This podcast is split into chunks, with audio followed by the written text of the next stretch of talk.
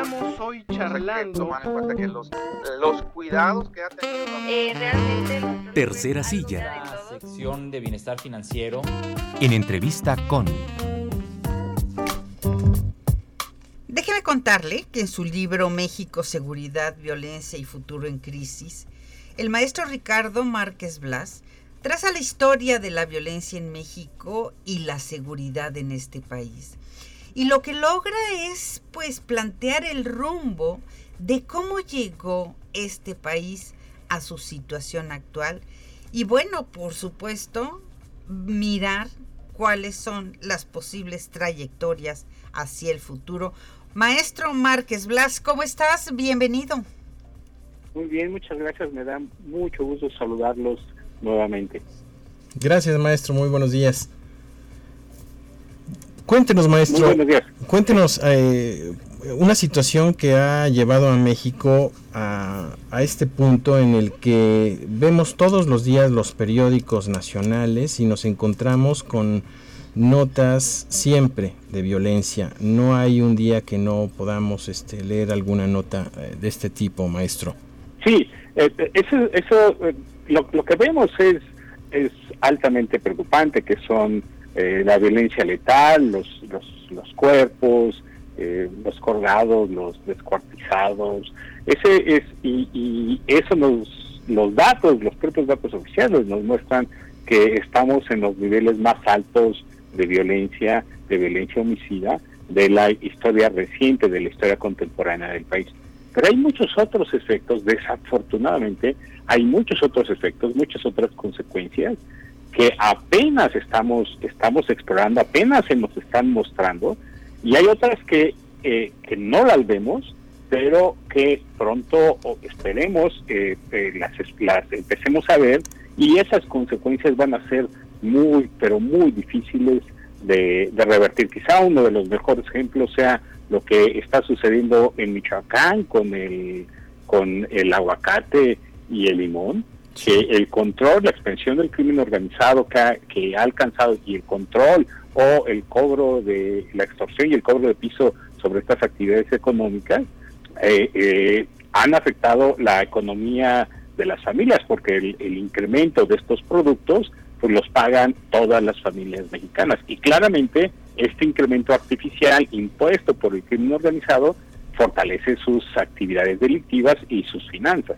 Claro. Maestro, cuando en su título del libro eh, lo menciona así, futuro en crisis, ¿ante qué panorama estamos, maestro? ¿Cuál es su visión de futuro en, este, en esta publicación, en su investigación y en este libro?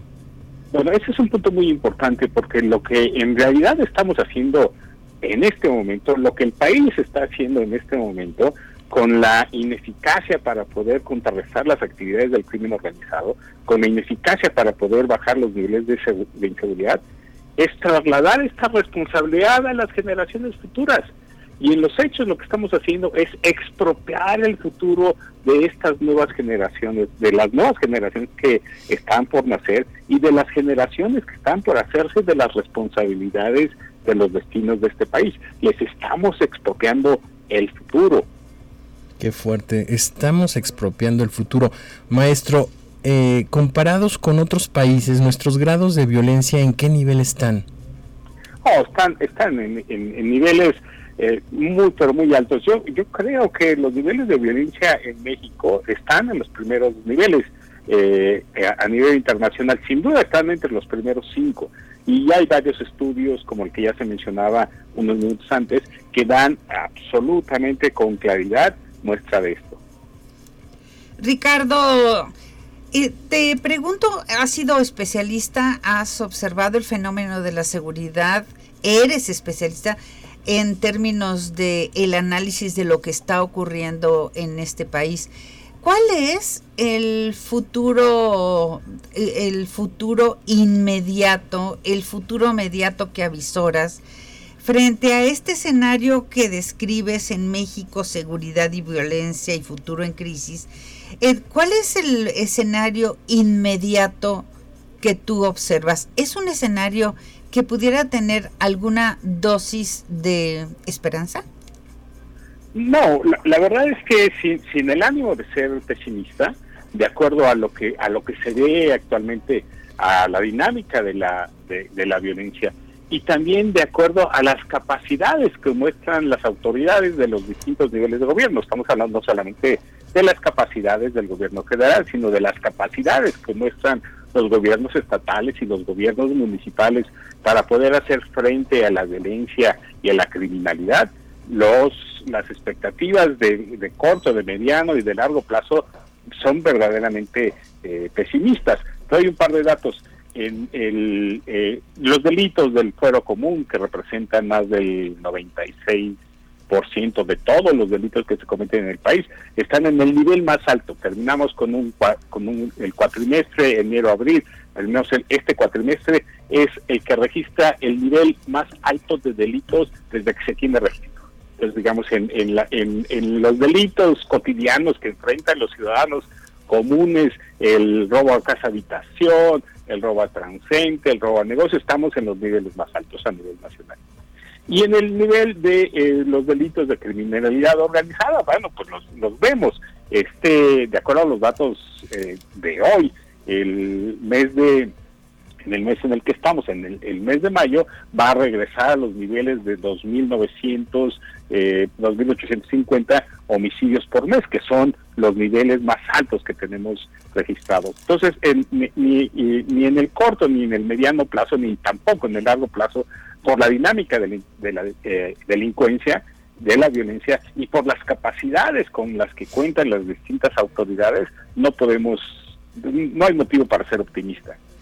Eh, Ricardo Márquez Blas, una, una cosa que me llama muchísimo la atención en tu libro es que cuando tú observas y tú miras hacia atrás, planteas que la historia de México no es una historia donde se ha buscado solucionar los conflictos de manera pacífica. Tenemos una historia de resolución de conflictos de una manera bastante violenta, muy dura, y planteas que eso ha hecho que no tengamos instituciones y estructuras lo suficientemente sólidas como para enfrentar el fenómeno de la inseguridad y la violencia.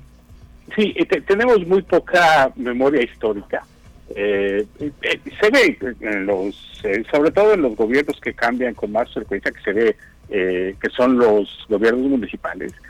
las, las las policías, los responsables de las policías y prácticamente el total de los de, las policías estatales cada cada ocho nueve años se renovan. Si en términos en términos numéricos, en términos de experiencia es muy poca la gente que que, conserva su empleo en estas en estas corporaciones de tal manera que a los 10 años seguro ya es una corporación completamente nueva, con, con, con, elementos este, distintos y desde luego no existe esta memoria histórica que pueda, que pueda digamos, a, facilitar el trabajo de, las, de los nuevos responsables que van llegando y que van haciéndose eh, eh, cargo de estas nuevas responsabilidades.